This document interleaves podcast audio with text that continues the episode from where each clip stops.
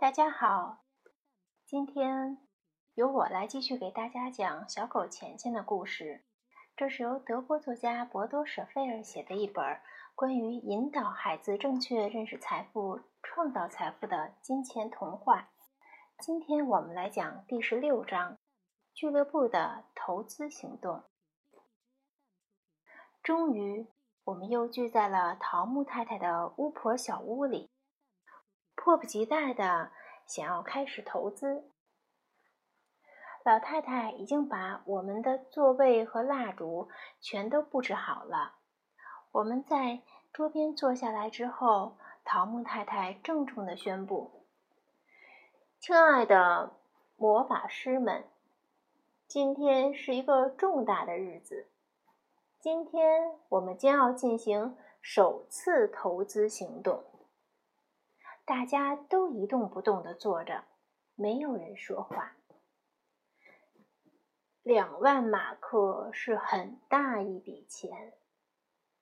桃木太太沙哑的声音响了起来。因此，小心谨慎的行事对我们很重要。我要向你们提出一个建议。只有当大家都同意这个建议时。我们才会进行投资。我们什么都同，我什么都同意。莫妮卡立刻说：“我们一起来看一看吧。”桃木太太说：“首先，我要向你们介绍一种投资方式，它可以使你们有机会成为你们所喜欢的公司的股东。”我们把所有的这些公司的股票都买进一些，马塞尔建议道：“我们的钱加在一起足够了。”你们还记得吗？我答应告诉你们一种更简单的方法。桃木太太接过话说：“这种方法就是基金。”基金？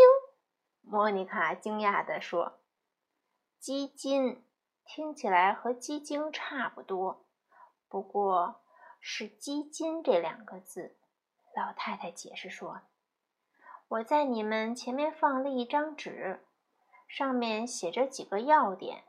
吉亚，你来读一下好吗？”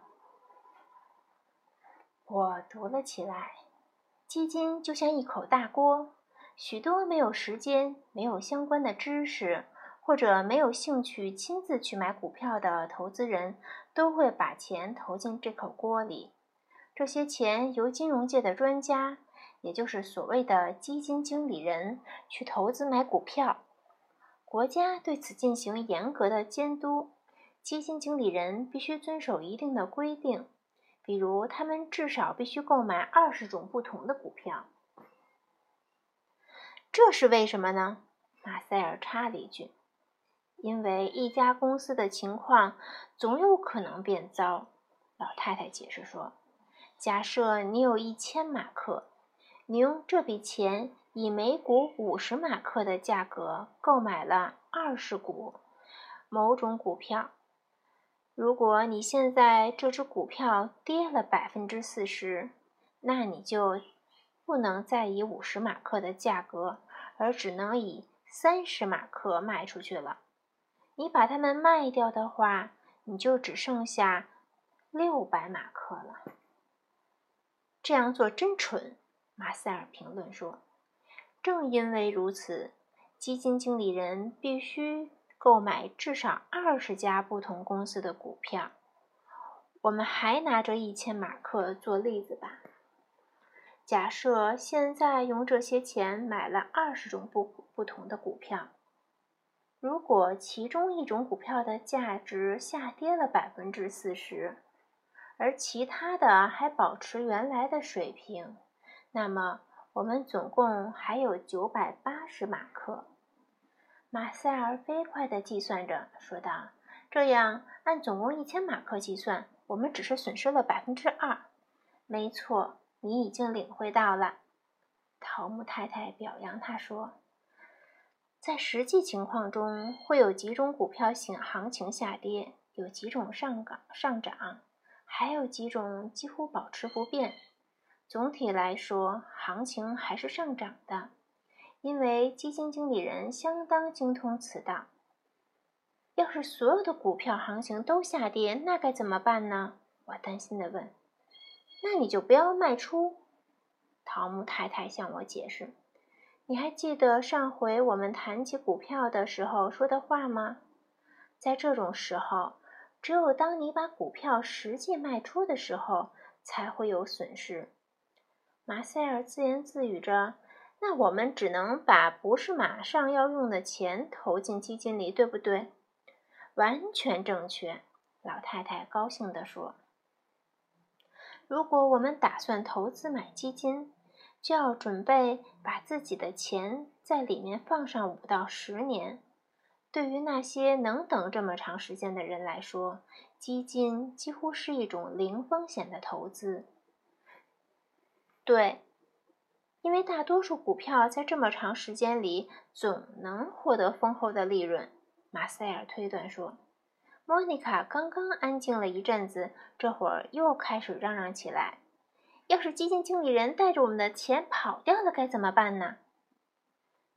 他们根本不可能这样做，因为他自己绝对拿不到这些钱。桃木太太微笑着说。这些钱会先划进一家银行保管，是百分之百安全的。大家对这个解释很满意。我继续念下去：基金符合投资的一切要求。由于它的这些特点，它也非常适合儿童和青少年。如果能够在五到十年内不动用这些钱，基金投资是很保险的，它会带来丰厚的利润。什么叫丰厚的利润？有多少钱？马塞尔打断了我的话。平均收益率百分之十二是有可能的，汤姆太太回答说。参考很多成功的基金，长期以来，他们的利润都保持在这个水平上。百分之十二是多少？莫妮卡问道。是百分之六的两倍。马塞尔教训他说。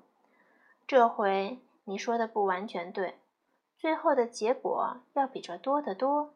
桃木太太说：“二十年后，我们的两万马克差不多是现在的十倍，也就是二十万马克。”哇！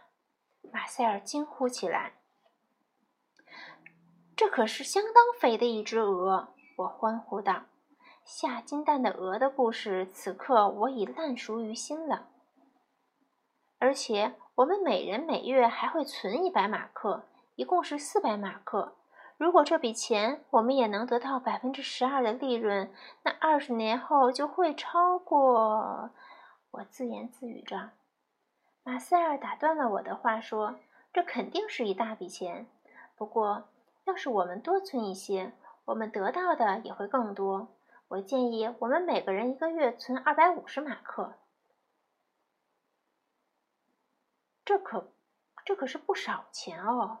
陶木太太提出反对意见。可是这样做值得，我帮着马塞尔说。莫妮卡同意这样做，于是大家统一决定：我们从现在起每月存两百五十马克，一共是一千马克。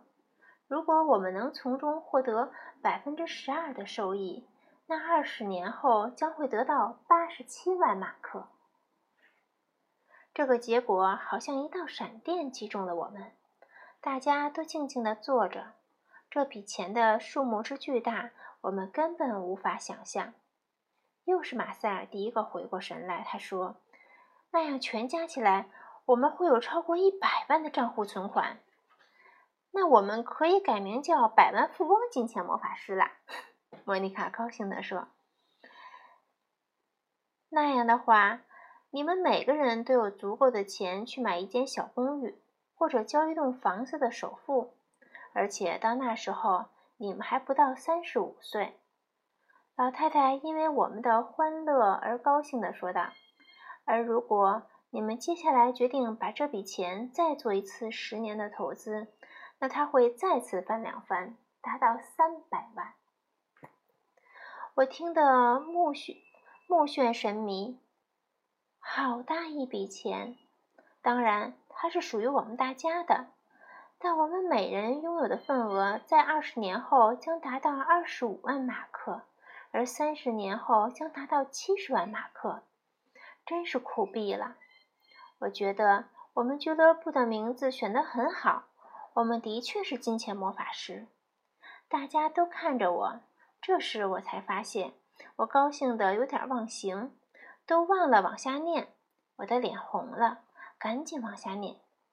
基金。也符合第三条原则，它很容易操作，几乎就像在银行开一个普通账户一样简单。开户也我已经有经验了，的确是轻而易举。桃木太太朝我们一个个看过来说：“你们觉得把钱投在基金上怎么样？”莫妮卡立即同意了。令我们惊讶的是，她也很快理解了基金的好处。她说：“这样我们的钱。”就很保很保险，二十年后它会给我们带来超过一百万的收入，而所有的手续办起来就像在银行开户一样容易。我当然同样兴奋。马塞尔还在犹豫，这种投资方式对我们来说是最好的，但是我们怎么知道该选哪一种基金呢？很可能，很可能有很多种不同的基金，就跟有各种各样的股票一样。你说对了，基金有好几千种。桃木太太同意他的说法。不过，我们仔细看看，就会发现根本没有很多值得考虑的选择。我准备了一张纸，上面列出了我们选择的最佳基金必须符合的原则。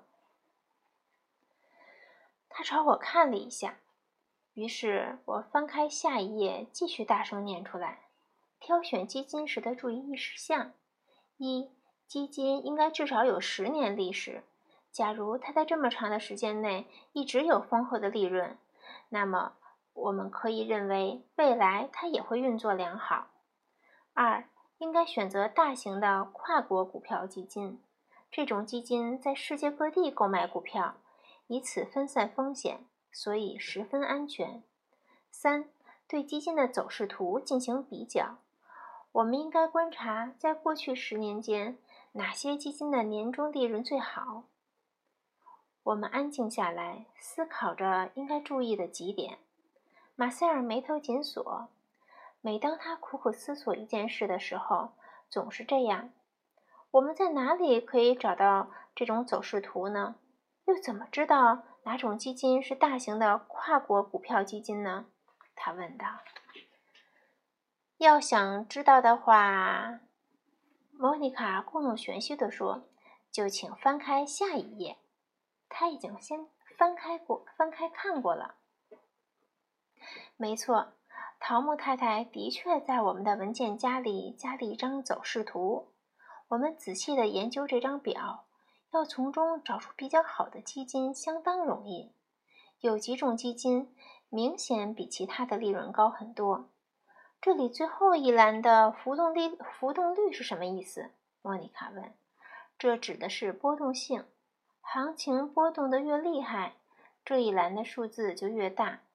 投资人可以从这一栏看出他的心脏需要经受多大的考验。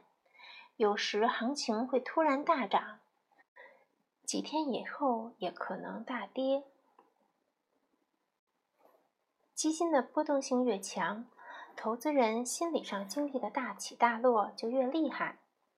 我们是不是可以说，浮动率越低，风险就越低？马塞尔问。从一定意义上说，也许是对的。老太太同意他的说法。无论如何，低浮动率会给人较高的安全感，利润的增长也更稳定。为什么不干脆把这叫做波动性呢？为什么得叫这么一个难懂的名词呢？莫妮卡抱怨说。我们都同意他的说法。桃木太太笑了起来，说：“金融家有时候还真是一群奇怪的人。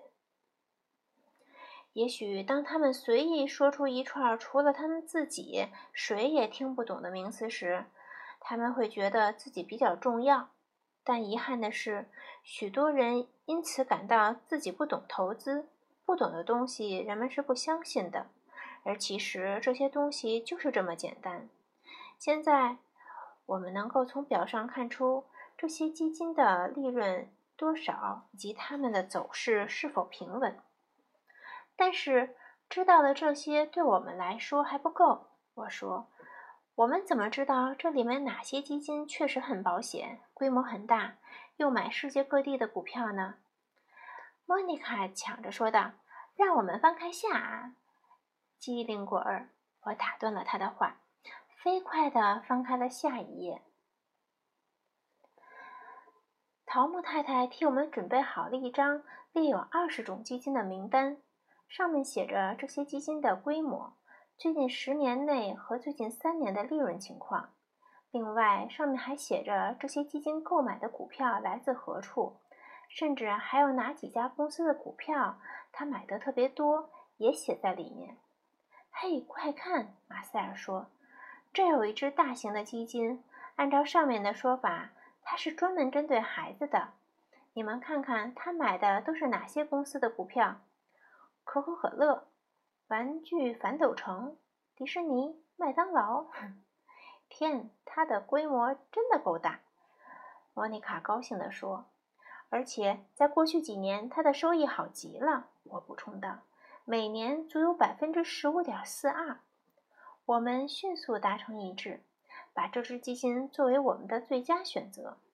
桃木太太满意的微笑着说：“我私下里选的正好就是这只基金。”我们选的一样，真是太棒了。